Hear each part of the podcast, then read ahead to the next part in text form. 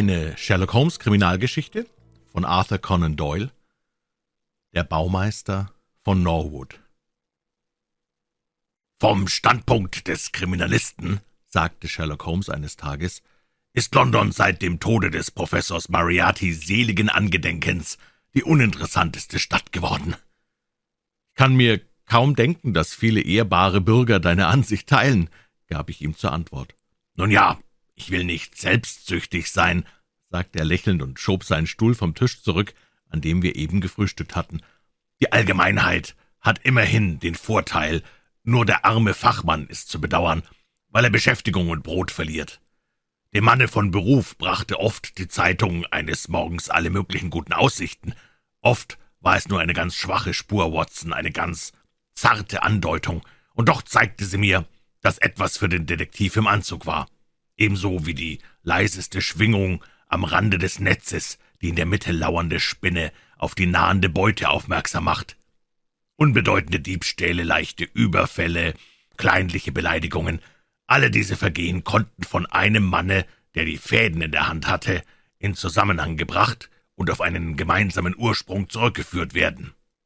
Für das Studium der feineren Verbrecherwelt bot keine Stadt Europas ein solch gutes Material wie das damalige London. Aber jetzt, er zuckte mit den Achseln, betrübt über den Stand der Dinge, an dem er selbst treulich mitgearbeitet hatte. Zu der in Rede stehenden Zeit war Holmes einige Monate von seiner Reise zurück, und ich hatte auf sein Anraten meine Praxis verkauft und wohnte wieder mit ihm zusammen in unserem alten Heim in der Bakerstraße. Meine kleine Kundschaft hatte ein junger Arzt namens Berner für einen so auffallend hohen Preis übernommen, wie ich ihn kaum zu fordern gewagt hatte. Ein Umstand, der mir erst nach Jahren klar wurde, als ich erfuhr, dass Berner ein entfernter Verwandter von Holmes und mein Freund der Vermittler war. Diese Monate unserer Partnerschaft waren jedoch nicht so ereignislos, wie er gesagt hatte. Nach meinen Notizen fällt in diese Zeit der Fall des Präsidenten Murillo und der erschütternde Vorgang auf dem holländischen Dampfer Friesland, wobei wir beide beinahe das Leben verloren hatten. Seine kalte, stolze Natur war aber jeglichem öffentlichen Beifall abhold, und darum bat er mich dringend, nichts darüber zu veröffentlichen. Dieses Hindernis ist, wie ich bereits in einer früheren Erzählung erwähnt habe, erst jetzt beseitigt. Holmes saß nach seinem sonderbaren Protest behaglich in seinen Stuhl zurückgelehnt und las die Morgenblätter, als es plötzlich heftig klingelte und ungestüm an der Haustür pochte. Nachdem aufgemacht worden war, kam jemand rasch die Treppe heraufgestürzt und stand im nächsten Augenblick in unserem Zimmer. Es war ein junger Mann in der höchsten Erregung, mit verstörten Blicken und zerzaustem Haar, bleich und zitternd. Er sah uns, einen nach dem anderen, verdutzt an und musste aus unseren fragenden Gesichtern entnehmen, dass wir auf eine Entschuldigung wegen seines taktlosen Eintretens warteten. »Es tut mir leid, Herr Holmes«, sagte er hastig. »Nehmen Sie's mir nicht übel, ich bin fast von Sinnen. Ich bin der unglückliche John Hector Farlane.« Er brachte das so heraus, als ob der Name allein seinen Besuch und sein Benehmen erklären müsste, aber aus meines Freundes Gesicht konnte ich ersehen, dass er so wenig damit anzufangen vermochte wie ich. »Nehmen Sie eine Zigarette, Herr Farlane«, sagte er und schob ihm seine Schachtel hinüber. Bei Ihrem Zustand würde Ihnen mein Freund Dr. Watson hier ein Beruhigungsmittel verordnen. Es war in den letzten Tagen außergewöhnlich heiß. Nun, wenn Sie sich etwas beruhigt haben, nehmen Sie dann auf jenem Stuhl dort Platz und erzählen Sie uns langsam und ruhig, wer Sie sind und was Sie wünschen. Sie nannten Ihren Namen, als ob ich Sie kennen müsste. Ich kann Ihnen jedoch versichern, dass ich aus den Umständen nur schließe, dass Sie Junggeselle, Anwalt, Freimaurer und Asthmatiker sind. Weiter weiß ich nichts. Bei meiner Bekanntschaft mit der Art, wie mein Freund seine Schlüsse zog, war es für mich nicht schwer zu erkennen, woraus er gefolgert hatte. Ich bemerkte eine gewisse Nachlässigkeit in der Kleidung, ein Aktenbündel, das aus der Tasche herausguckte, einen Schmuckgegenstand an der Uhrkette und das beschwerliche Atmen. Unser Klient war jedoch sehr erstaunt. »Jawohl, Herr Holmes, das stimmt alles, und außerdem bin ich in dieser Stunde der unglücklichste Mensch in ganz London. Versagen Sie mir um Gottes Willen Ihre Hilfe nicht, Herr Holmes. Wenn man ehe ich mit meiner Erzählung fertig bin, ähm, kommt, um mich zu verhaften, so sorgen Sie dafür, dass man mir Zeit lässt, bis ich zu Ende bin und Ihnen die volle Wahrheit gesagt habe. Ich würde mich glücklich schätzen, wenn ich das Bewusstsein mit ins Gefängnis nehmen könnte, dass Sie draußen für mich tätig wären.« »Sie verhaften?« warf Holmes hier ein. »Das klingt ja gefährlich, äußerst interessant. Auf welchen Verdacht hin fürchten Sie denn verhaftet zu werden. Auf den Verdacht, den Herrn Jonas Oldacre in Lower Norwood ermordet zu haben. Das Gesicht meines Freundes zeigte ein gewisses Mitleid, das mir jedoch, wie ich nicht verschweigen will, nicht ganz frei von einer Beimischung der Befriedigung zu sein schien. Alle Wetter, meinte er. Erst jetzt beim Frühstück klagte ich meinem Freund Dr. Watson, dass die Zeitungen gar keine interessanten Kriminalfälle mehr brächten. Unser Besucher hob mit zitternder Hand von Holmes Knien den noch ungelesenen Daily Telegraph auf. »Sie haben noch nicht hineingesehen, sonst würden Sie auf den ersten Blick gefunden haben, was mich zu Ihnen führt. Es ist mir, als ob mein Name und mein Missgeschick schon in aller Munde sein müsste.« Er blätterte in der Zeitung, um uns die Seite zu zeigen. »Hier steht's. Wenn Sie erlauben, will ich's Ihnen vorlesen. Hören Sie zu, Herr Holmes. Die fettgedruckte Überschrift lautet »Das Geheimnis in Lower Norwood. Verschwinden eines bekannten Bauunternehmers. Mordverdacht und Brandstiftung. Dem Verbrecher ist man auf der Spur. Diese Spur hat man bereits, Herr Holmes. Sie führt mit großer Bestimmtheit auf mich. Von der Station London Bridge hat man mich schon verfolgt, und man wartet nur auf die richterliche Vollmacht, um mich festnehmen zu können. Es wird meiner Mutter das Herz brechen. Es, es wird ihr das Herz brechen. Er rang vor Verzweiflung die Hände und rutschte entsetzt auf seinem Stuhl hin und her. Ich betrachtete den Mann, der einen solchen Gewaltakt ausgeführt haben sollte, mit lebhaftem Interesse. Er hatte kein unschönes Gesicht, flachsfarbiges Haar, blaue Augen und war bartlos. Der Mund war klein und sinnlich. Er mochte ungefähr 27 Jahre alt sein. Anzug und Manieren zeugten davon, dass er ein gebildeter Mann war. »Wir haben keine Zeit zu verlieren«, sagte Holmes. »Willst du so gut sein, Watson, und mir den fraglichen Bericht aus der Zeitung vorlesen?« Unter der Überschrift, die unser Klient vorgelesen hatte, standen folgende nähere Angaben. In der vergangenen Nacht hat sich in Lower Norwood in später Nacht oder in früher Morgenstunde ein Ereignis zugetragen, das auf ein schreckliches Verbrechen schließen lässt. Herr Jonas Oldacre ist ein allgemein bekannter Bürger in dem genannten Vorort, wo er lange als Bauherr tätig gewesen ist. Herr Oldacre ist ein Junggeselle, 52 Jahre alt, und bewohnt ein eigenes Haus in Deep Dean am Ende der Sydenhamstraße. Seit ein paar Jahren hatte er seine Tätigkeit, die ihm ein ansehnliches Vermögen eingebracht haben soll, aufgegeben. Er galt als exzentrischer Mann und lebte ganz zurückgezogen. Hinter dem Wohnhaus im Hof befindet sich noch Holz aufgestapelt, und in der vergangenen Nacht entstand plötzlich Lärm, weil einer der Haufen in Flammen stand. Die Feuerwehr war bald zur Stelle, aber das dürre Holz bot dem Feuer eine so vorzügliche Nahrung, dass es nicht bewältigt werden konnte, bis der ganze Stoß niedergebrannt war. Bis dahin schien es sich nur um einen gewöhnlichen Brand zu handeln, aber die späteren Nachforschungen deuteten auf ein furchtbares Verbrechen hin. Es fiel auf, dass der Besitzer des Grundstücks nicht aufzufinden und aus dem Hause verschwunden war, die Untersuchung seines Schlafzimmers ergab, dass sein Bett unbenutzt, dass der hier stehende Geldschrank geöffnet war und zahlreiche Papiere auf dem Fußboden umherlagen. Außerdem wiesen Blutspuren im Zimmer und ein mit Blut befleckter eichener Stock auf einen Kampf mit einem Mörder hin. Ferner weiß man, dass Herr Oldacre spät in der Nacht einen Besucher im Schlafzimmer hatte, und der Stock hat sich nachträglich als dieser Person gehörig herausgestellt. Es ist ein junger Londoner Advokat namens John Hector Farlane, Grahamstraße 426. Die Polizei erblickt darin einen wichtigen Anhaltspunkt und man kann auf sensationelle Enthüllungen gefasst sein. Nachtrag.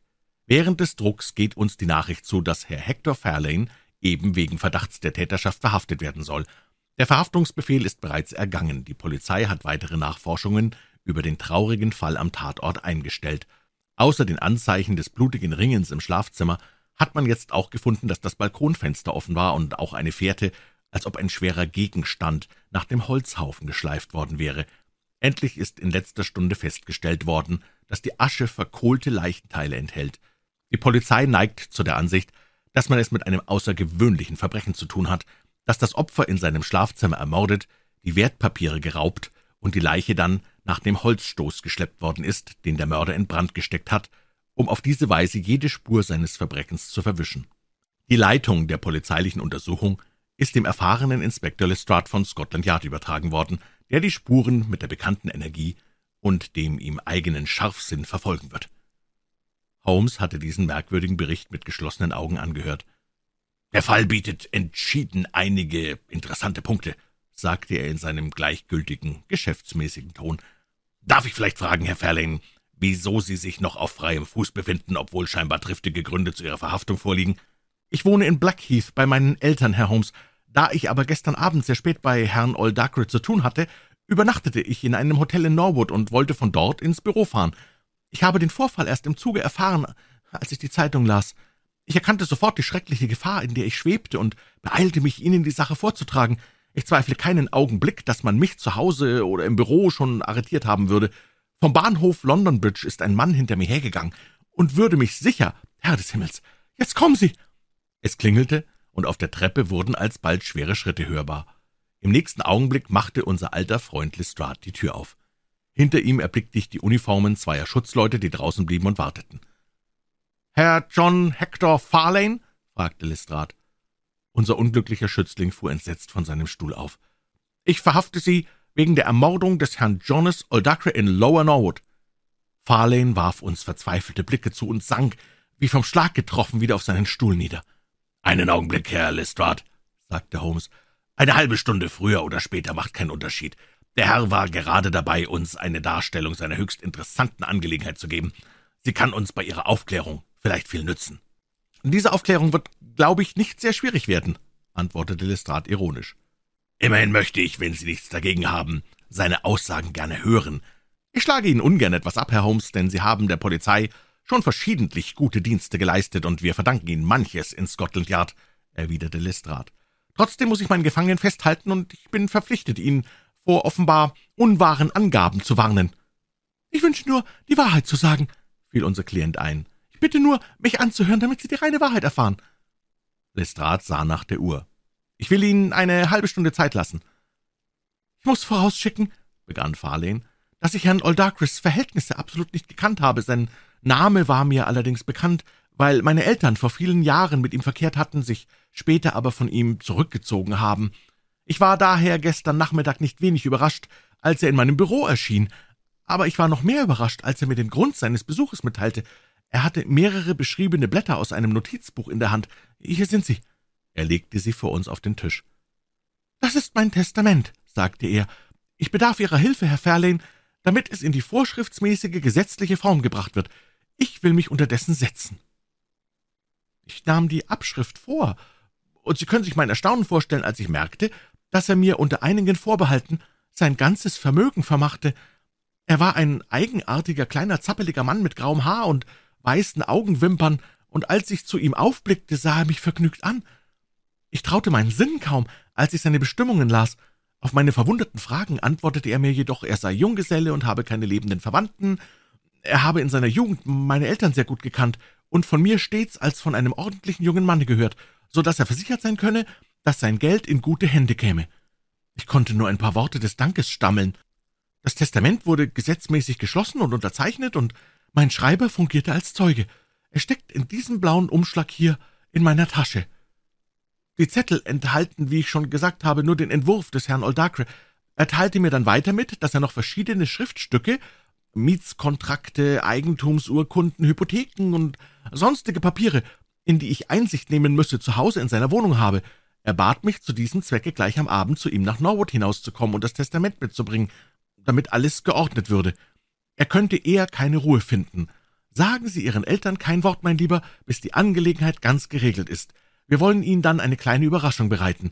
Auf diese Forderung bestand er sehr hartnäckig und nahm mir mein Wort ab.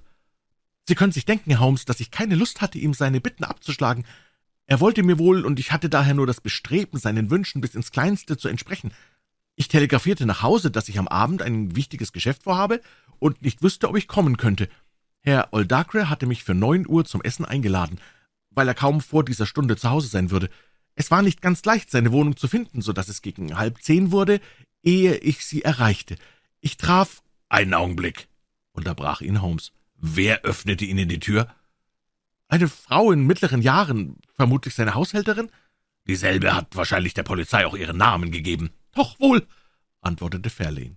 Bitte weiter. Unser Klient wischte sich den Schweiß von der Stirn und fuhr dann fort. Diese Frauensperson führte mich in ein Empfangszimmer, wo ein frugales Abendbrot aufgetragen war. Nach dem Essen nahm mich Herr Oldacre mit in sein Schlafzimmer, wo sein schwerer Geldschrank stand. Er schloss auf und nahm eine Menge Papiere heraus, die wir zusammen durchgingen. Es dauerte bis zwischen elf und zwölf Uhr, ehe wir fertig wurden. Er sagte dann zu mir, wir dürften die Wirtschafterin nicht stören und geleitete mich an das Balkonfenster, das während der ganzen Zeit offen gestanden hatte. »War die Jalousie heruntergelassen?« fragte Holmes. »Ich bin nicht ganz sicher, glaube aber, dass sie nur halb unten war. Jawohl, ich entsinne mich, wie er sie aufzog, um das Fenster aufzumachen. Ich hatte meinen Stock noch nicht. Er fügte jedoch, »Schadet nichts, mein Lieber. Ich werde Sie äh, hoffentlich in der nächsten Zeit häufiger bei mir sehen. Ich heb ihn auf, bis Sie wiederkommen.« Ich ließ ihn also zurück. Der Schrank stand noch offen und die Papiere lagen in Bündeln zusammengeschnürt auf dem Tisch, als ich das Zimmer verließ. Es war so spät, dass ich nicht mehr nach Blackheath zurück konnte. Ich blieb daher die Nacht in einem nahen Hotel und ahnte nichts Böses, bis ich heute früh die schreckliche Geschichte in der Zeitung las. Wollen Sie noch einige Fragen stellen, Herr Holmes? sagte Lestrade, der während der merkwürdigen Erzählung ein paar Mal den Kopf geschüttelt hatte. Eher nicht, bis ich in Blackheath gewesen bin. Sie meinen in Norwood? verbesserte Lestrade. Jawohl, das meinte ich, erwiderte Holmes mit seinem rätselhaften Lächeln. Lestrade hatte schon häufiger erfahren müssen, als ihm lieb sein mochte, dass dieser scharfe Verstand noch vieles zu durchschauen vermochte, was ihm undurchdringlich erschienen war. Er sah meinen Gefährten neugierig an. Äh, »Ich möchte gleich noch ein paar Worte mit Ihnen sprechen, Herr Holmes«, sagte er. »Nun, Herr Fairlane, vor der Tür stehen zwei von meinen Leuten und warten auf Sie. Der Wagen ist draußen vor dem Haus.« Der unglückliche junge Mensch erhob sich und ging mit einem letzten, flehentlichen Blick zur Türe hinaus. Die Schutzleute stiegen mit ihm in die Droschke, während der Inspektor zurückblieb. Holmes hob die losen Blätter, die den Entwurf des Testaments enthielten, vom Tische auf und betrachtete sie mit zunehmendem Interesse. »Dieses Schriftstück gibt uns einige Anhaltspunkte, Herr Lestrade«, sagte er endlich. »Sehen Sie es sich mal genauer an.« Er schob ihm die Blätter hinüber. Der also Angeredete sah ihn erstaunt an. »Ich kann nur die ersten Zeilen, die in der Mitte der zweiten Seite und ein paar am Schluss lesen. Die sind ganz deutlich geschrieben«, sagte er. »Aber sonst ist die Schrift sehr schlecht und an drei Stellen vollständig unleserlich.« »Was schließen Sie denn daraus?« sagte Holmes. »Ja, was schließen Sie denn daraus?« »Dass es in einem Eisenbahnzug geschrieben ist. Die gute Schrift bedeutet die Stationen, die schlechte die Fahrt und die sehr schlechte die Durchfahrt durch Kreuzungsstellen. Ein gewandter Sachverständiger würde sofort erkennen, dass der Schreiber auf einer Vorortlinie gefahren ist, weil nur in der unmittelbaren Nähe einer Großstadt die Haltestellen so schnell aufeinander folgen. Wenn man annimmt, dass er auf der ganzen Strecke geschrieben hat, so muss er einen Schnellzug benutzt haben, der zwischen Norwood und London Bridge nur einmal hält. Lestrade fing an zu lachen. »Sie gehen mir zu weit zurück, wenn Sie Ihre Theorien entwickeln, Herr Holmes. Was hat das mit der Sache zu tun?« »Nun, es bestätigt und ergänzt die Aussage des jungen Herrn, dass Oldacre das Testament gestern unterwegs aufgesetzt hat. Es ist immerhin auffallend, nicht wahr, dass jemand ein so wichtiges Schriftstück im Eisenbahncoupé niederschreibt. Es geht daraus hervor, dass er der Sache keinen besonderen praktischen Wert beilegt. Das kann nur ein Mann tun, der nicht daran denkt, diesen Willen jemals zu verwirklichen. Und doch hat er zu gleicher Zeit damit sein eigenes Todesurteil niedergeschrieben, versetzte Lestrade. Ah, das ist Ihre Ansicht. Meinen Sie das denn nicht auch? Es ist nicht unmöglich. Mir ist der ganze Fall aber noch nicht klar. Nicht klar? Na, aber wenn das nicht klar ist, was ist dann überhaupt klar? Hier ist ein junger Mensch, der plötzlich erfährt, dass ihm ein großes Vermögen zufällt, wenn ein bejahrter Mann mit dem Tode abgeht. Was tut er? Er sagt keinem Menschen was, sondern begibt sich eines schönen Abends unter irgendeinem Vorwand zu seinem Gönner. Er wartet, bis die einzige Person, die noch im Hause wohnt, zu Bett gegangen ist, ermordet den alten Mann in seinem einsamen Schlafzimmer, verbrennt die Leiche in einem Holzhaufen und geht dann in ein nahegelegenes Hotel. Die Blutsspuren im Zimmer und auch am Stock sind nur unbedeutend. Er hat also vielleicht gar nicht gemerkt, dass Blut geflossen ist und gehofft, dass nach der Einäscherung des Leichnams jede Spur von der Art des Todes verwischt wäre. Spuren, die aus sprechenden Gründen auf ihn führen mussten. Ist das nicht alles sonnenklar? »Ihre Beweisführung, mein lieber Restat, kommt mir etwas zu klar vor«, erwiderte Holmes. »Bei Ihren sonstigen vorzüglichen Eigenschaften vermisse ich die nötige Einbildungskraft. Wenn Sie sich nur einen Augenblick in die Lage dieses jungen Mannes versetzen wollten, würden Sie gerade die Nacht nach der Aufstellung des Testaments wählen, um das Verbrechen zu begehen, würde es Ihnen nicht gefährlich erscheinen, eine so enge Verbindung zwischen diesen beiden Ereignissen herzustellen? Ferner würden Sie das Verbrechen in der Nacht ausführen, wo Ihre Anwesenheit im Hause bekannt ist, wo Ihnen eine Bedienstete die Türe aufgemacht hat, und endlich würden Sie, nachdem Sie sich der schweren Mühe unterzogen hätten, den Leichnam durch Feuer zu zerstören, dann so unvorsichtig sein und Ihren eigenen Stock zum Zeichen, dass Sie der Täter sind, im Hause zurücklassen? Geben Sie nicht zu, Lestrade, dass dies alles recht unwahrscheinlich ist. Was den Stock betrifft, Herr Holmes, so wissen Sie so gut wie ich, dass der Verbrecher oft bestürzt ist und Handlungen begeht, die ein besonnener Mensch nicht unternehmen würde. Er fürchtete sich wahrscheinlich wieder umzukehren, um ihn zu holen. Geben Sie mir eine andere plausible Erklärung. Ich könnte Ihnen vielleicht ein halbes Dutzend geben, sagte Holmes. Wie denken Sie zum Beispiel über folgende, die wohl möglich, ja gar nicht unwahrscheinlich ist. Ich stelle Ihnen gern anheim, davon Gebrauch zu machen. Der alte Baumeister zeigte seinem Besucher wertvolle Papiere. Ein Landstreicher geht draußen vorbei und sieht es. Die Jalousie war ja nur halb heruntergelassen. Der Anwalt geht dann fort. Der Landstreicher steigt ein, er greift einen Stock, den er gerade stehen sieht, schlägt Oldacre tot und verschwindet, nachdem er die Leiche auf den Holzhaufen gesteppt und ihn angezündet hat. Warum sollte der Landstreicher die Leiche verbrennen? Aus demselben Grund, aus dem es Farlane getan haben soll. Und warum hat der Kerl nichts mitgenommen? Weil es Papiere waren, die er nicht verwerten konnte. Lestrade schüttelte den Kopf. Es schien mir aber doch, als ob er von der Richtigkeit seiner eigenen Theorie schon nicht mehr so fest überzeugt wäre wie vorher. Nun, Herr Holmes, suchen Sie Ihren Landstreicher, aber solange Sie ihn nicht gefunden haben, will ich mich an meinen Gefangenen halten. Die Zukunft wird ja zeigen, wer Recht behält. Bedenken Sie besonders den Umstand, dass nach unserer bisherigen Kenntnis keinerlei Papiere entwendet sind und Farlane der einzige Mensch auf Gottes Erde ist, der an ihrer Entfernung kein Interesse hatte, weil er gesetzlicher Erbe war und Sie ihm also unter allen Umständen später zufallen mussten. Gegen diese Bemerkung konnte mein Freund nichts einwenden. Ich will nicht leugnen, dass Ihre Beweisführung in verschiedener Hinsicht glaubwürdig klingt, antwortete er. Ich behaupte nur, dass es auch andere Erklärungen gibt. Wie Sie selbst sagen, wird die Zukunft entscheiden. Guten Morgen. Ich werde übrigens im Laufe des Tages nach Norwood hinunterkommen und sehen, wie weit Sie sind. Als der Detektiv hinaus war, stand mein Freund auf und traf seine Vorbereitungen für die nächsten Unternehmungen. Er zeigte die frohe Miene eines Mannes, der sich seiner Fähigkeiten entsprechenden Aufgabe gegenüber gestellt sieht. Mein erster Gang, Watson, sagte er, indem er in seinen Rock schlüpfte, ist, wie erwähnt, nach Blackheath. Und warum nicht nach Norwood? Weil in diesem Falle zwei eigentümliche Ereignisse kurz aufeinander gefolgt sind. Die Polizei begeht den Irrtum, ihre ganze Aufmerksamkeit auf das zweite zu lenken, weil dieses zufällig das Verbrechen vorstellt. Mir ist es jedoch klar, dass der richtige Weg zum Verständnis der zweiten Begebenheit, des Verbrechens von der ersten, dem auffallenden Testament, seinen Ausgang nehmen muss. Ich will also versuchen, zunächst etwas Licht in den ersten Teil zu bringen, in das so urplötzlich und zugunsten eines so eigentümlichen Erben gemachte Testament. Danach werden wir den zweiten Teil leichter verstehen. Soll ich mitkommen? Nein, mein Lieber, ich glaube, deine Begleitung heute nicht nötig zu haben. Diese Untersuchung ist gewiss nicht gefährlich, sonst würde ich mich wohl hüten, allein zu gehen. Ich hoffe, dir bei meiner Rückkehr heute Abend die frohe Botschaft bringen zu können, dass ich für den unglücklichen jungen Herrn, der sich meinem Schutze anvertraut hat, etwas ausgerichtet habe.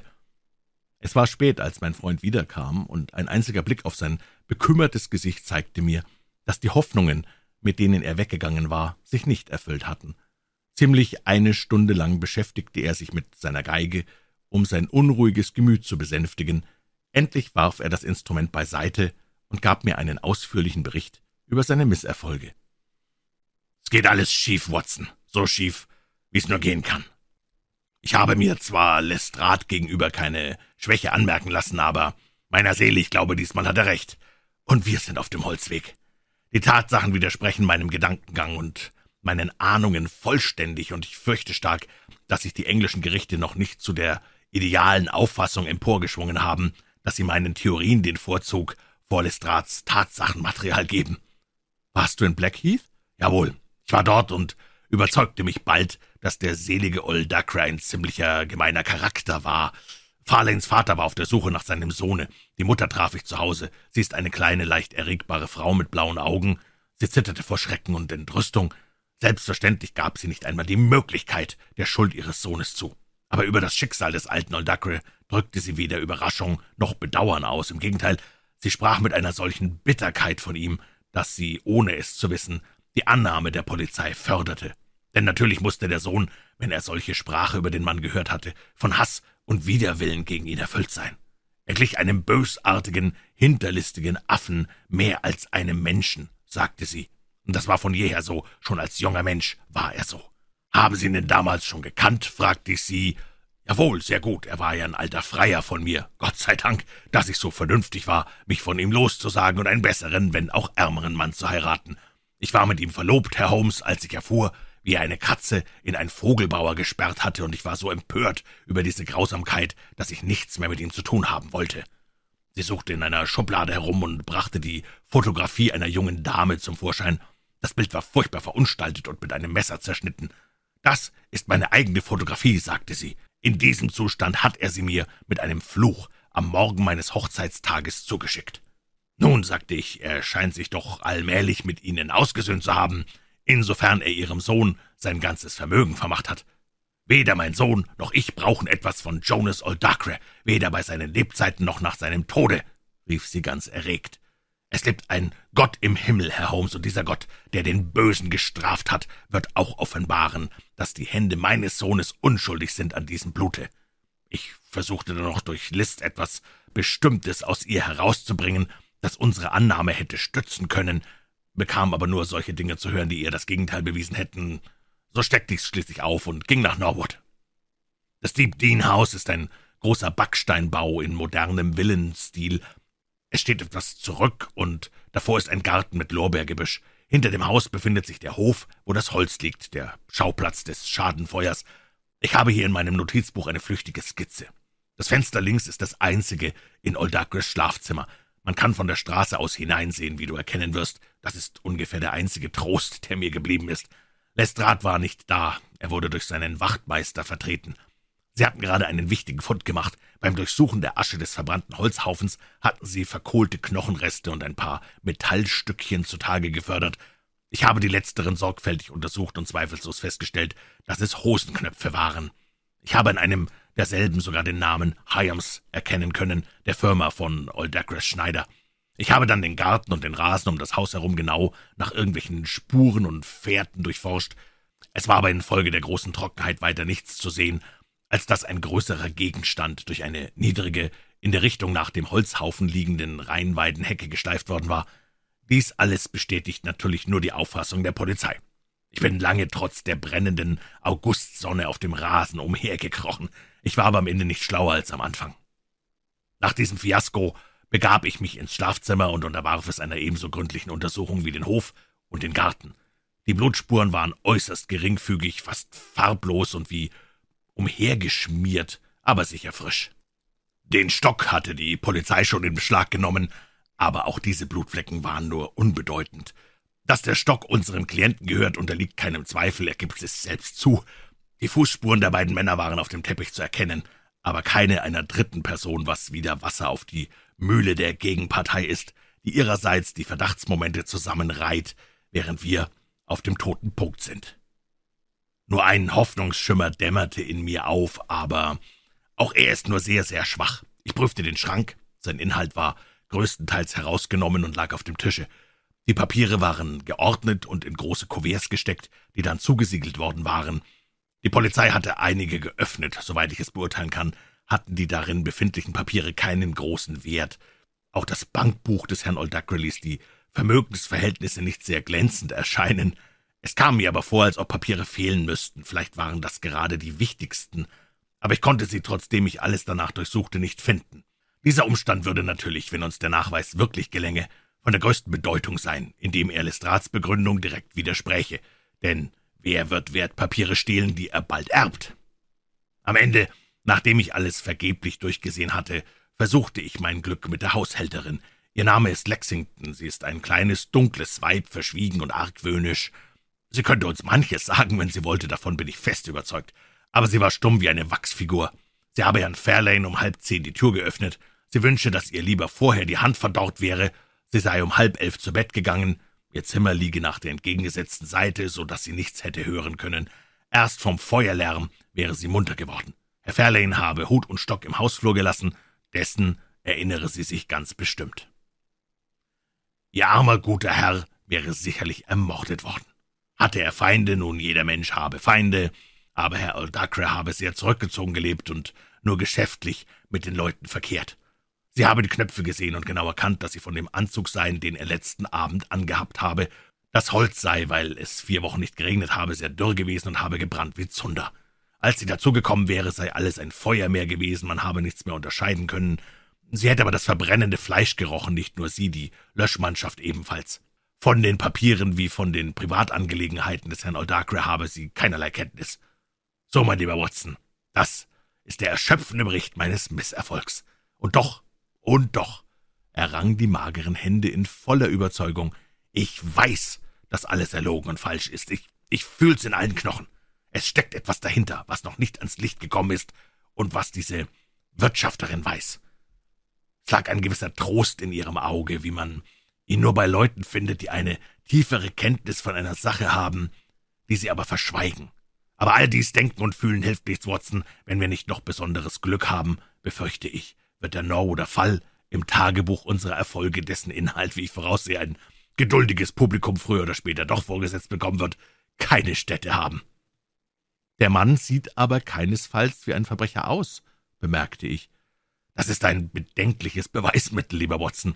Erinnerst du dich noch an den gefährlichen Mörder Burns Stephen, der im Jahre 1887 unsere Hilfe in Anspruch nahm? Gab es einen kindlicheren und harmloser aussehenden Menschen als den? Das stimmt. Wenn es uns nicht gelingt, seine Unschuld durch triftigere Beweise darzutun, ist unser Mann verloren. Die Lestratsche Argumentation ist durch alle späteren Nachforschungen gestützt worden. Keine einzige Tatsache steht mit ihr in Widerspruch. Nur die fehlenden Papiere würden dagegen sprechen. Das ist der einzige Wundepunkt, und von dem aus muss eine neue Untersuchung von unserer Seite ihren Ausgang nehmen.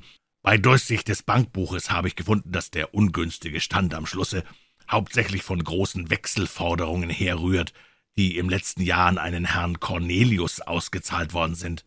Ich möchte nun zu gern wissen, wer dieser Herr Cornelius ist, mit dem ein Architekt, der sich zur Ruhe gesetzt hat, so große Geldgeschäfte treibt. Es ist nicht unmöglich, dass er bei der ganzen Sache die Hand im Spiel hat. Er ist vielleicht ein Agent oder Kommissionär, aber wir haben keine Spur von einer Korrespondenz über diese großen Zahlungen gefunden.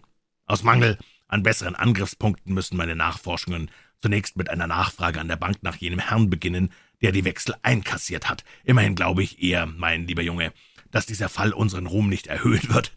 Lestrade wird wohl unseren Klienten aufknüpfen lassen und Scotland Yard wird triumphieren.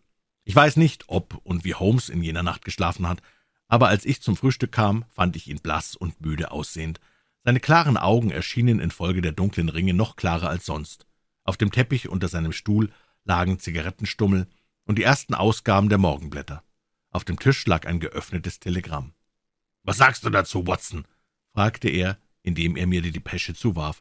Sie kam von Norwood und lautete folgendermaßen wichtigen neuen Beweis gefunden, Fairlanes Schuld endgültig festgestellt. Rate Ihnen, den Fall aufzugeben. Lestrade. Das klingt ernst, sagte ich. Es ist Lestrades Siegesnachricht, meinte Holmes bitter lächelnd. Und doch würde es zu früh sein, die Sache verloren zu geben. Ein frischer Beweis ist wie ein zweischneidiges Schwert. Er kann leicht das Gegenteil dessen beweisen, was Lestrade denkt. Frühstücke rasch, wir wollen dann zusammen hinausfahren und sehen, was sich tun lässt. Ich habe das Gefühl, als ob ich heute deine Gesellschaft und deine moralische Unterstützung brauche. Mein Freund hatte nichts gegessen. Es war eine seiner Eigenarten, in besonderen Momenten keine Nahrung zu sich zu nehmen, und ich habe Fälle mitgemacht, wo er sich auf seine eiserne Natur verließ, bis er vor Hunger ohnmächtig wurde. Gegenwärtig habe ich keine Kraft zum Verdauen übrig, pflegte er mir auf meine ärztlichen Vorhaltungen zu antworten.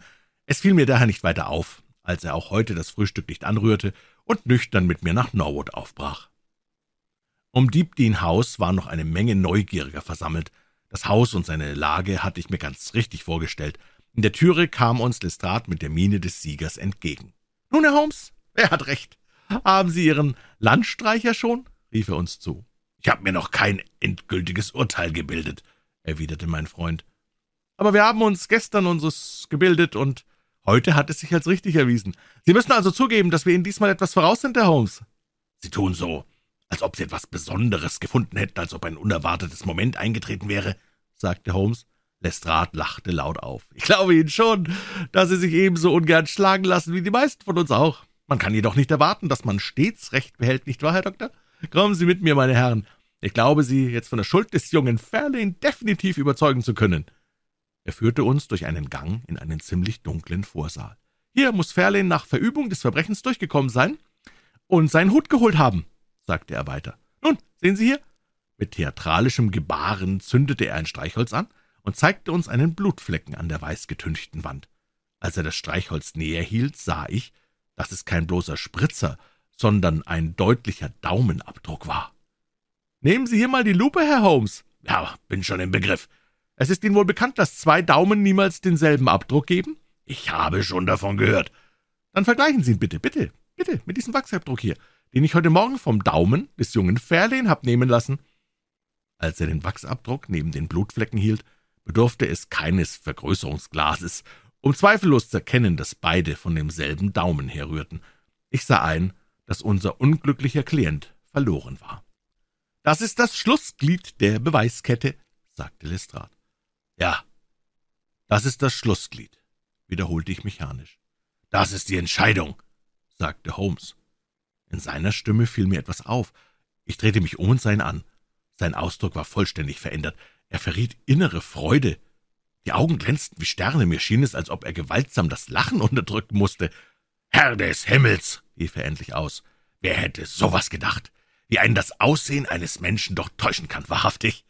Allem Anschein nach war er so ein netter Mann. Es wird eine Lehre für uns sein, unserem eigenen Urteil nicht allzu sehr zu vertrauen, nicht wahr, Lestrade?« Allerdings, Herr Holmes, es gibt Leute, die ein bisschen zu selbstbewusst von der Richtigkeit ihrer Auffassung zu sehr eingenommen sind, antwortete Lestrade. Der trat so unverfroren und scheinheilig auf, dass man's ihm wirklich nicht zugetraut hätte.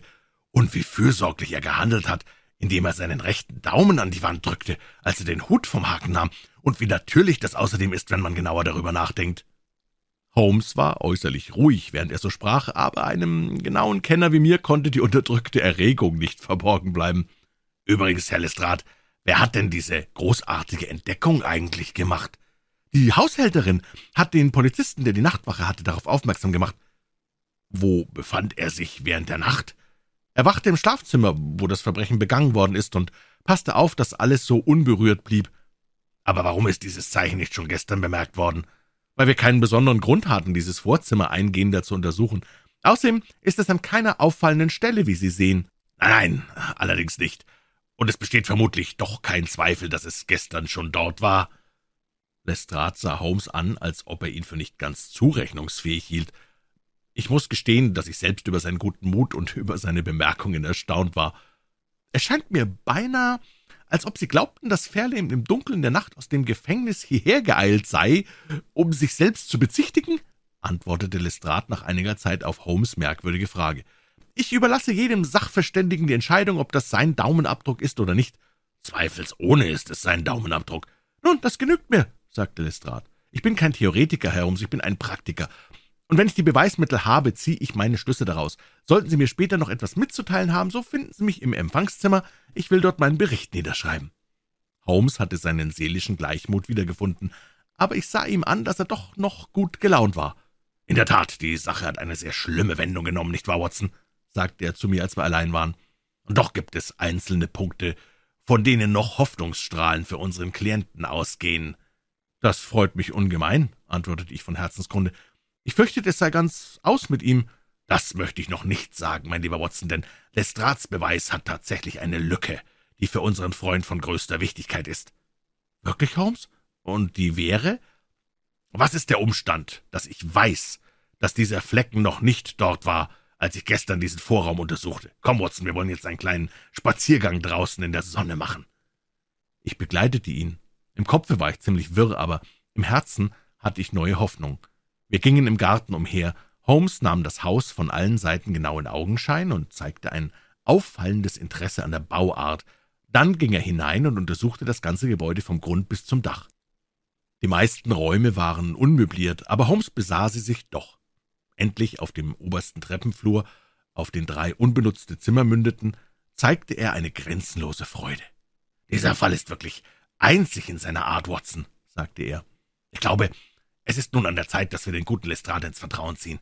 Er hat sich auf unsere Kosten ein bisschen lustig gemacht. Nun, wenn meine Ansicht sich als richtig erweist, können wir es ihm jetzt heimzahlen. Oh ja, ich sehe, wir kommen der Sache auf den Grund. Der Polizeiinspektor saß noch im Empfangszimmer und schrieb.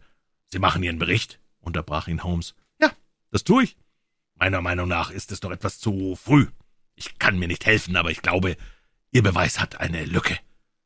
Lestrade kannte meinen Freund zu gut, um seine Worte nicht zu beachten. Er legte die Feder beiseite und blickte ihn gespannt an. Was wollen Sie mir damit sagen, Herr Holmes? Ich meine nur, dass Sie einen wichtigen Zeugen noch nicht vernommen haben. Können Sie ihn beibringen? Ich glaube, ich kann's. Dann tun Sie's doch. Ich will's versuchen. Wie viele Polizisten haben Sie hier? Drei stehen Ihnen zur Verfügung. Schön, sagte Holmes. Darf ich fragen, ob es kräftige Männer mit guten Lungen sind? Ich zweifle nicht daran, aber ich sehe vorläufig nicht ein, was die Beschaffenheit Ihrer Lungen mit der Sache zu tun hat. Das werden Sie bald erfahren und hoffentlich noch viel mehr, antwortete Holmes. Rufen Sie bitte Ihre Leute. Ich will das Experiment beginnen. Nach fünf Minuten waren die drei Schutzleute zur Stelle. Im Nebengebäude werden Sie eine größere Menge Stroh vorfinden. Wollen Sie bitte zwei Bund davon hierher bringen, sagte Holmes. Ich glaube, es wird uns zur Herbeischaffung des fehlenden Zeugen vortreffliche Dienste leisten. Recht so. Ich danke Ihnen bestens. Hast du Streichholzer, Watson? Nun, Herr Lestrade, bitte ich Sie und Ihre Leute, mit mir auf den oberen Korridor zu kommen. Wie ich erwähnt habe, mündeten auf diesen geräumigen Vorplatz drei leere Kammern. Wie ich erwähnt habe, mündeten auf diesen geräumigen Vorplatz drei leere Kammern. Holmes gebot uns, recht still zu sein und dirigierte uns alle an das eine Ende. Die Polizisten grinsten und Lestrade starrte meinen Freund erstaunt an. In seinem Gesicht wechselten der Ausdruck der Verwunderung, der Erwartung und des Spotts miteinander ab. Holmes stand vor uns wie ein Zauberer, der ein Kunststück zeigen will. Wollen Sie so gut sein und einen Mann zwei Gießkannen voll Wasser holen lassen? Legen Sie das Stroh hier mitten auf den Boden, so dass es die Wand nicht berührt.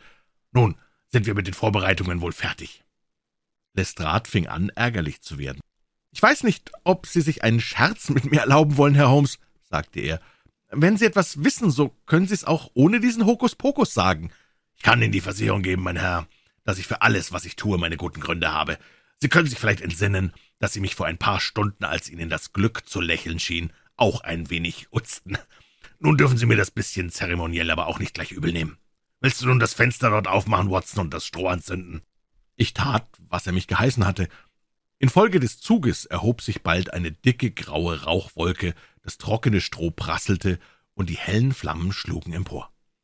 Nun müssen wir sehen, ob Ihr Zeuge herauskommt, Lestrade. Darf ich Sie bitten, gleichzeitig mit mir in den Ruf Feuer auszubrechen? Also eins, zwei, drei. Feuer, schrien wir alle. Dank Ihnen. Ich muss Sie noch einmal bemühen. Feuer. Nun zum dritten Mal, meine Herren, so laut Sie können. Feuer. Ganz Norwood muss es gehört haben. Der Ruf war kaum verhallt, als etwas Ungeahntes eintrat. An der scheinbar soliden Wand am Ende des Korridors tat sich plötzlich eine Tür auf, und hervorstürzte wie ein Kaninchen aus seinem Loch ein kleines, schmächtiges Männlein mit grauem Haar und weißen Wimpern. »Ausgezeichnet!« rief Holmes. »Watson, einen Eimer Wasser aufs Stroh. Gut so. Herr Lestrade, erlauben Sie mir, dass ich Ihnen den fehlenden Hauptzeugen vorstelle, Herrn Jonas Oldacre.« Das kleine Männchen blinzelte geblendet von dem hellen Tageslicht unaufhörlich mit den Augen und guckte bald uns an, bald das qualmende Stroh. Er hatte ein widerwärtiges Gesicht, verschwitzt und bösartig und hellgraue, listige Augen. Der Detektiv starrte die geisterhafte Erscheinung sprachlos an. Nach einer Weile fand er endlich wieder Worte. »Was soll denn das heißen?« sagte er. »Wo haben Sie denn die ganze Zeit gesteckt, Herr?« Oldacre fuhr zurück vor dem zorngeröteten Gesicht des Inspektors und erwiderte dann mit erzwungenem Lächeln, »Ich hab nichts Böses getan.« »Nichts Böses? Sie wollten einen unschuldigen Mann an den Galgen bringen. Wenn dieser Herr nicht gewesen wäre, würde es Ihnen wahrscheinlich auch gelungen sein.« Das traurige Geschöpf fing an zu windeln. »Sicher, Herr, es war nur ein Spaß. Ein eigentümlicher Spaß. Sie sollen nicht darüber zu lachen haben, dafür bin ich Ihnen gut. Nehmt ihn mit hinunter und haltet ihn im Wohnzimmer fest, bis ich komme. Herr Holmes«, fuhr er fort, als die Schutzleute hinuntergegangen waren, »ich konnte in Gegenwart der Leute nicht sprechen, aber im Beisein des Herrn Dr. Watson erkläre ich Ihnen frei heraus, das ist der feinste Streich, den Sie je ausgeführt haben. Es ist mir freilich noch ein Rätsel, wie Sie es angefangen haben. Sie haben einen Unschuldigen gerettet und einen großen Skandal verhütet, der meinen Ruf bei der Polizei untergraben haben würde.« Holmes lächelte und klopfte Lestrade auf die Schulter. »Ihr Renommee in Scotland Yard soll durch diesen Fall bedeutend gehoben werden, mein Herr. Sie brauchen nur ein paar Stellen in Ihrem Bericht zu ändern, und alle Welt wird sagen, dass es schier unmöglich ist, dem Inspektor Lestrade Sand in die Augen zu streuen.« »Wünschen Sie denn gar nicht, dass Ihr Name erwähnt wird?« fragte Lestrade verwundert. »Durchaus nicht. Diese Tat birgt ihren Lohn in sich selbst. Vielleicht werde ich eines Tages, wenn ich meinem eifrigen Geschichtsschreiber die Erlaubnis erteile, die Genugtuung haben, sie gedruckt zu sehen. Wie, Watson? Nun wollen wir uns mal das Nest ansehen, in dem die Ratte gesteckt hat. Es war ein sechs Fuß langer Brettverschlag von der Breite des Flurs. Er war genau wie die übrigen Wände tapeziert und hatte einen unsichtbaren Zugang. Durch einige Ritze unter der Dachrinne drang spärliches Licht hinein. Darin befanden sich ein paar kümmerliche Möbelstücke, eine Anzahl Bücher und Papiere und ein Vorrat von Nahrungsmitteln und Wasser. Das ist der Vorteil, wenn man Baumeister ist, sagte Holmes beim Heraustreten. Er war imstande, sein Versteck ohne fremde Beihilfe herzurichten, natürlich abgesehen von der prächtigen Wirtschafterin, die ich gleichfalls ihrer Obhut anempfehlen möchte, Lestrade. Sie soll entschieden Ihrem Herrn das Geleite geben, Herr Holmes. Aber vor allen Dingen, sagen Sie mir, wie haben Sie Kenntnis von diesem Raum erlangt? Ich kam zu dem Schluss, dass der Besitzer noch im Hause sein müsste. Als ich nun die Korridore abschritt und fand, dass der obere sechs Fuß kürzer war als der entsprechende untere, war es mir ganz klar, wo er steckte. Wir hätten natürlich ebenso gut gleich hineingehen und ihn festnehmen können, aber es machte mir mehr Vergnügen, ihn selbst herauskommen zu lassen. Außerdem wollte ich mich durch die Geheimnistuerei für Ihre Spöttelei von heute Morgen etwas entschädigen, Herr Lestrade. Ha, die haben Sie redlich wettgemacht. Aber wie in aller Welt kamen Sie auf den Gedanken, dass er überhaupt im Hause verborgen sei? Der Daumenabdruck, sagte mir Lestrade. Sie meinten, er wäre das Endglied der Kette. Das war er auch, nur in einem ganz anderen Sinne. Ich wusste nämlich, dass er am Tag vorher noch nicht dort gewesen war. Ich schenke allen Einzelheiten eine weitgehende Beachtung, wie Sie wohl schon bemerkt haben werden, und ich hatte den Vorraum gründlich besichtigt und keinen Fleck an der Wand gefunden. Er musste also ohne Zweifel erst während der Nacht hingekommen sein. Aber wie? Sehr einfach. Als die Briefschaften versiegelt wurden, hat der junge Fairlane einmal seinen Daumen als Petschaft benutzt. Es ist vielleicht in der Eile und ganz zufällig geschehen, so dass sich der junge Herr wohl selbst nicht mehr daran erinnern kann. Sehr wahrscheinlich ist es so unabsichtlich gewesen, dass auch Oldacre nicht gleich bedacht hat, wozu es ihm später nützen sollte. Als er in seinem Bau den Fall genauer überlegt hat, wird ihm erst eingefallen sein, was für ein absolut zuverlässiges Beweismittel er durch Benutzung dieses Abdrucks der Polizei liefern könnte. Auf die einfachste Art von der Welt konnte er einen Wachsabdruck davon machen, ihn mit einem Tropfen Blut von einem Stecknadelstich benetzen und über Nacht den Flecken an der Wand erzeugen. Ob er es nun selbst getan hat oder die Haushälterin, das weiß ich nicht. Ist auch eigentlich gleichgültig. Dagegen gehe ich jede Wette mit Ihnen ein, dass Sie das Siegel mit dem Daumen finden, wenn Sie die Briefschaften durchsehen, die er in sein Versteck mitgenommen hat. Großartig, rief Lestrade. Großartig. Wie Sie es auseinandersetzen, ist alles klar wie Kristall. Was aber ist der Grund dieses ganzen Betrugs? Es amüsierte mich, wie das hochmütige Verhalten des Inspektors von heute früh sich so sehr geändert hatte, und wie er sich nun gleich einem Kinde gebärdete, das Fragen an seinen Lehrer stellt. Ich halte es für nicht sehr schwer, diese Handlungsweise zu erklären. Der Herr, der jetzt unten wartet, ist eine sehr tiefgründige, bösartige und rachsüchtige Natur. Sie wissen doch, dass er einst von Fairlanes Mutter den Laufpass bekommen hat. Sie wissen's nicht. Ich sagte Ihnen gleich, dass man zuerst nach Blackheath und dann nach Norwood gehen müsste. Also, diese Kränkung, wie er es auffasste, hat ihm sein ganzes Leben lang keine Ruhe gelassen. Er hat stets auf Rache gesonnen, ohne je eine günstige Gelegenheit zu finden. In den letzten ein oder zwei Jahren hat er Geldverluste gehabt, ich denke mir durch heimliche Spekulationen, und es geht rückwärts mit ihm. Er sucht seine Gläubiger zu beschwindeln und stellt hohe Wechsel aus, zahlbar an einen gewissen Cornelius, was meiner Meinung nach nur ein falscher Name seiner eigenen Person ist. Wenn ich die Spur dieser Wechsel auch noch nicht verfolgt habe, so unterliegt es für mich doch schon jetzt keinem Zweifel, dass sie nach einer Provinzialbank führt, wo Oldacre von Zeit zu Zeit unter diesem Namen aufgetaucht ist. Er hat die Absicht gehabt, dann überhaupt seinen Namen zu wechseln, das Geld einzubeziehen und irgendwo ein neues Leben zu beginnen. Das klingt nicht unwahrscheinlich. Durch sein Verschwinden glaubte er, seine Spur vollkommen zu verwischen und gleichzeitig an seiner ehemaligen Braut die schwerste Rache nehmen zu können, indem er auf ihr einziges Kind den Verdacht lenkte, ihn ermordet zu haben. Es war ein Meisterstück der Schurkerei, und er hatte es meisterhaft ausgeführt. Die Geschichte mit dem Testament, das ein treffliches Motiv zur Tat abgeben musste, der heimliche, nächtliche Besuch ohne Wissen der eigenen Eltern, die Zurückbehaltung des Stockes, das Blut, die tierischen Überreste und die Knöpfe in der Asche, alles war erstaunlich geschickt gemacht. Es war ein Netzwerk, aus dem zu entschlüpfen, ich für das unschuldige Opfer noch vor ein paar Stunden keine Möglichkeit sah aber es fehlte ihm die höchste Gabe des Künstlers, die Mäßigung, die Beschränkung. Er wollte, was schon vollkommen war, noch vollkommener machen, den Strick am Halse seines Opfers noch fester ziehen, und dadurch verdarb er das Ganze. Wir wollen nun zu ihm hinuntergehen, Lestrade. Ich möchte noch ein paar Fragen an ihn richten. Die elende Kreatur saß im eigenen Empfangszimmer mit einem Schutzmann an jeder Seite. »Es war nur ein Scherz, mein guter Herr, weiter nichts als ein Scherz«, winselte er unaufhörlich. Ich versichere Ihnen, mein Herr, dass ich mich nur verborgen hatte, um die Wirkung meines Verschwindens zu beobachten. Sie werden doch nicht so unrecht von mir denken und glauben, dass ich dem jungen Herrn Fairlane auch nur das geringste Leid hätte antun lassen. Darüber hat das Gericht zu entscheiden, antwortete Lestrade. Vorläufig werden Sie sich wegen Verschwörung, wenn nicht wegen versuchten Mordes, zu verantworten haben.